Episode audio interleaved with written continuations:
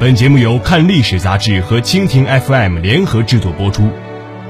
看历史杂志是中国人文历史杂志领军者，以严谨的新闻方式和非虚构写作发掘历史真面目，倾听古今大事，探寻未知真相，尽在蜻蜓 FM 历史频道。李斯是从儒学大师荀子。却一步步走向了法家的道路，他亲手杀害同门师兄韩非，却又成了韩非思想最忠实的信徒。而他提出的焚书之意，则直接终结了儒家乃至诸子百家生存的土壤。公元前二百四十七年，已经是而立之年的李斯做了一个重要的决定，离开老师到秦国去。临走那天，老师荀子问李斯：“你为什么要到秦国去呢？”李斯回答说：“现在各国都在争雄，正是立功成名的好机会。秦国野心勃勃，想奋力一统天下，到那里可以大干一场。”李斯的回答很干脆，毫不掩饰自己匡扶天下的雄心壮志。对于秦国，荀子并不陌生。十九年前，同样是经不住强秦的吸引。荀子主动跑到秦国去游学，在秦国，荀子把所有精力全部用在推销自己的治国理念上。当他提出以儒家之王道补秦国霸道之不足时，秦昭王嘴上连连称善，却始终不肯用荀子。与十九年前不同的是，儒生西入咸阳不再是偶然，而各种饱学之士更是争相入秦。他们或入朝为官，或投身在显贵门下继续游学。与秦国门庭若市相反，东方各国的人才流失相当严重。时移则事易，面对学生西入咸阳，荀子倒不觉得唐突，他甚至为此感到高兴。说不定李斯真能在秦国实现自己的未竟之愿呢。然而，高兴之余，荀子又不免的有些忧虑。一方面，秦国有不修儒道的传统，倘若李斯不善变通，难免会遭遇与自己相同的命运。而另一方面，他更担心李斯太过灵活，毫无原则的取意迎合秦国的传统。见李斯心意已决，荀子也不强留，只是再三叮嘱，勿为为师之道。李斯遂拜别师恩，一路西行，直奔咸阳。荀子的担忧不无道理。初入秦国的李斯再一次面临人生的重大选择。李斯风尘仆仆的赶到咸阳，正逢秦庄襄王新丧，新继位的秦王嬴政还是个十三岁的孩子，真正掌权的是太后赵姬和相国吕不韦。吕不韦原本是商人，对治理国家并没有太多经验。为了弥补自己的不足，他仿效战国四公子，不惜重金广揽人才。极盛时期，其门客多达三千余人。秦王年幼，尚未亲政，想在政治上有大作为的李斯，只能投靠吕不韦，称其门下舍人。吕不韦的相国府俨然是一座舍下学宫，各种流派的学者文人汇聚一堂，或著述，或辩论，好不热闹。吕不韦倒也礼贤下士。经常光临辩论会场，聆听学者们的思想交锋。后来，吕不韦将门客精彩的言论编纂成集，成为著名的《吕氏春秋》。李斯初入相国府，虽然只是一个身份不高的舍人，但衣食无忧，既可以参与学者间的辩论，又可以埋头做自己的学问，像老师在设下学宫那样不治而议论。同样可以影响秦国的政治，实现自己的理想。但是，李斯并不甘心做一个纯粹的门下客，他选择了一条直接介入政治的道路——入仕。尽管相府食客三千，但真正具备大师级水准的人却少得可怜。李斯受教于儒学大师荀子，其思想之深邃，论辩之宏富，远非其他门客所能比肩。不久后，吕不韦就发现了李斯，任命他为郎官，名义上是保卫秦王嬴政的安全，实则为吕不韦安插在秦王身边的眼线。李斯对这个安排欣然接受，从这一刻开始，他将告别过去的世人生活。李斯的入仕并不违背老师的儒道，荀子自己就当着兰陵县令。但是从孔子开始，儒家始终坚持君臣之间必须保持相对的关系。荀子时常告诫自己的学生：“为臣之道，从道不从君，必须保持自己的独立人格和思想。”尽管荀子一再告诫勿为师之道，但身陷仕途的李斯很快做出了违背师门的选择。李斯仔细考察着尚未成年的秦王。发现秦王嬴政不甘心做一个傀儡，一心要实现伟大抱负，于是李斯很快做出了一个深谋远虑的决定：投靠秦王。李斯不愧为荀子的得意门生，其游说之术堪称绝伦。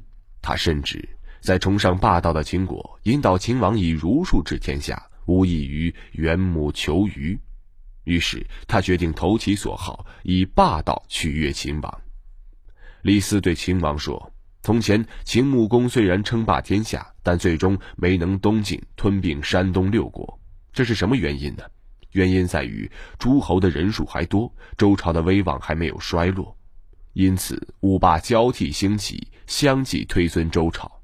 自秦孝公以来，周朝卑微衰弱，诸侯之间互相兼并。”函谷关以东地区划为六国，秦国乘胜奴役诸侯已经六代，现如今诸侯服从于秦国，就如同郡县服从于朝廷。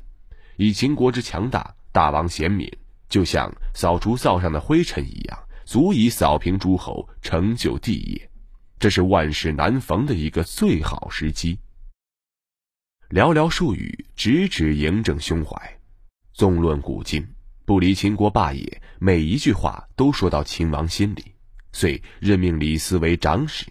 李斯十分珍惜这个来之不易的机会，他本可以按照老师的思路，趁着嬴政年幼，多教他一些儒家的王道，以弥补霸道之不足。但是在李斯看来，王道虽好，苦于见效太慢。孔子做过一项保守的估计。用王道治国，至少要三十年才可以让天下归人。三十年太久，秦王不肯等，李斯也就等不得。因此，李斯在自己的仕途生涯中彻底放弃了荀子的王道，选择了立竿见影的霸道。李斯上任之后，立即给秦王上了一个瓦解六国的计谋，暗中派遣谋士带着金玉珍宝到各国游说。对各国的重要人物，能收买的就多送礼物加以收买，不能收买的就想办法把他们杀掉。等诸侯国君臣关系被离间后，再派良将去攻打。如此阴毒的争斗手段，完全背离了儒家的道德，完全滑向了法家的权术。无独有偶，同为荀子学生的韩非从儒家出发，最终走向了法家，甚至成为了法家思想的集大成者。韩非是韩国公子李斯的同窗师兄，与李斯平步青云截然相反。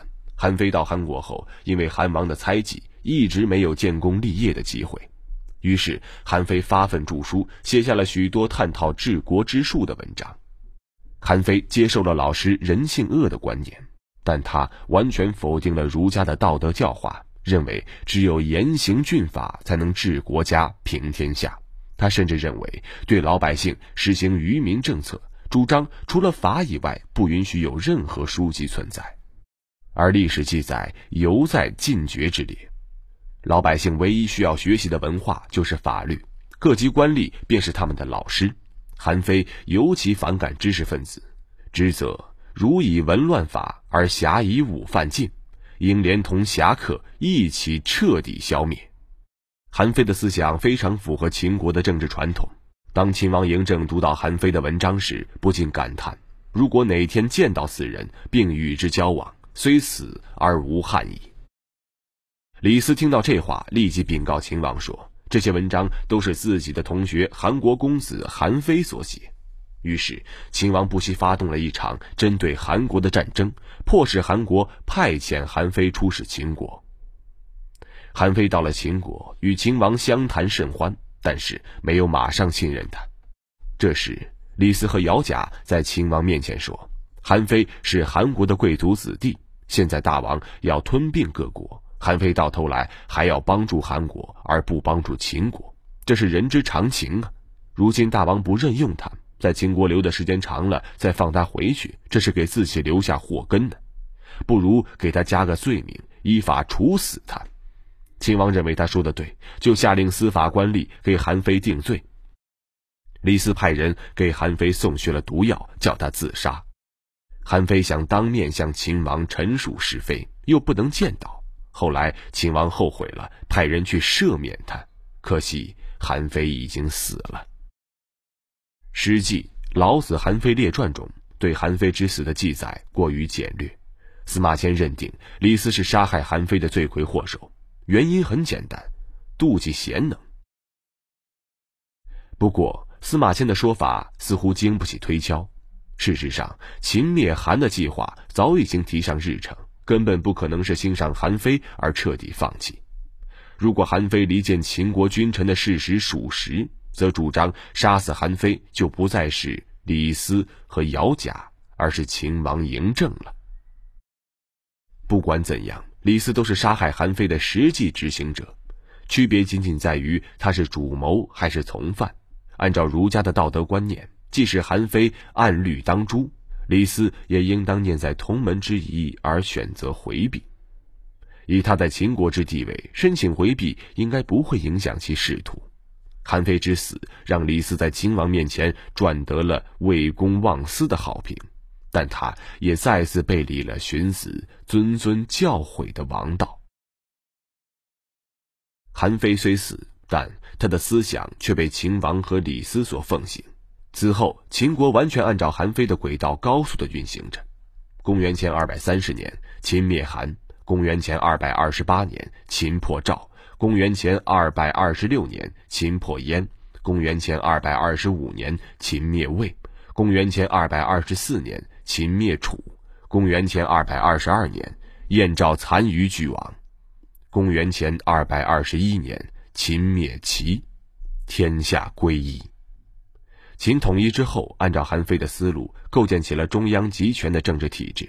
秦王嬴政改称帝号为皇帝，自称秦始皇，废除谥号制度，禁止百官议论皇帝是非。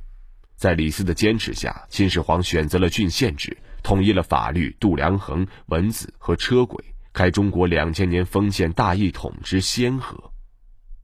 公元前二百一十三年，秦始皇任命李斯为丞相，走到了仕途的最高峰，同时也是走到了他反儒道路的最高峰。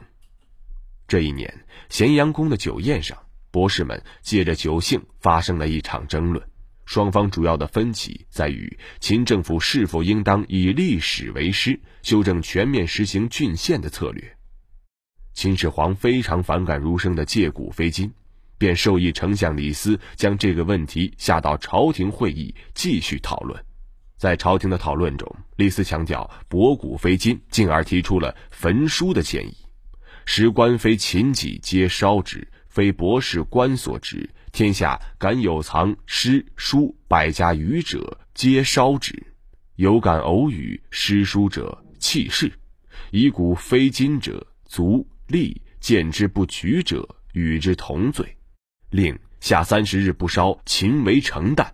所不去者，医药种树之术。若欲有学法令，以吏为师。李斯的建议被秦始皇采纳，作为法令颁布执行。很显然，焚书令是完全针对一般知识分子批评法家路线而起。喜欢借古讽今的儒家当然首当其冲。后世史家常常拘泥于焚书令毁掉了多少先秦的文化典籍，实际不然。由于秦朝官府做好了图书备份，只毁掉了民间藏书，因此焚书令对文化典籍的破坏远不是论者所想象的那么大。事实上，焚书令最核心的意义在于，他借焚书完全禁绝了自由思想，彻底毁灭了不治而议论的士阶层，使整个先秦诸子的思想丧失了赖以生存的土壤。秦王以后，极个别遵随孔子的汉儒试图恢复儒生议政的传统，但是无一例外都招来了杀身之祸。七十年后，汉武帝接受董仲舒罢黜百家、独尊儒术的建议，使儒学成为国家意识形态。然而，董仲舒所谓的儒学早已不是独立自由的先秦儒学，而是糅杂法家、阴阳家的纲常名教。客观上讲，李斯之后无真正之儒家。两千年的反孔斗争，说到底和孔子无甚关系。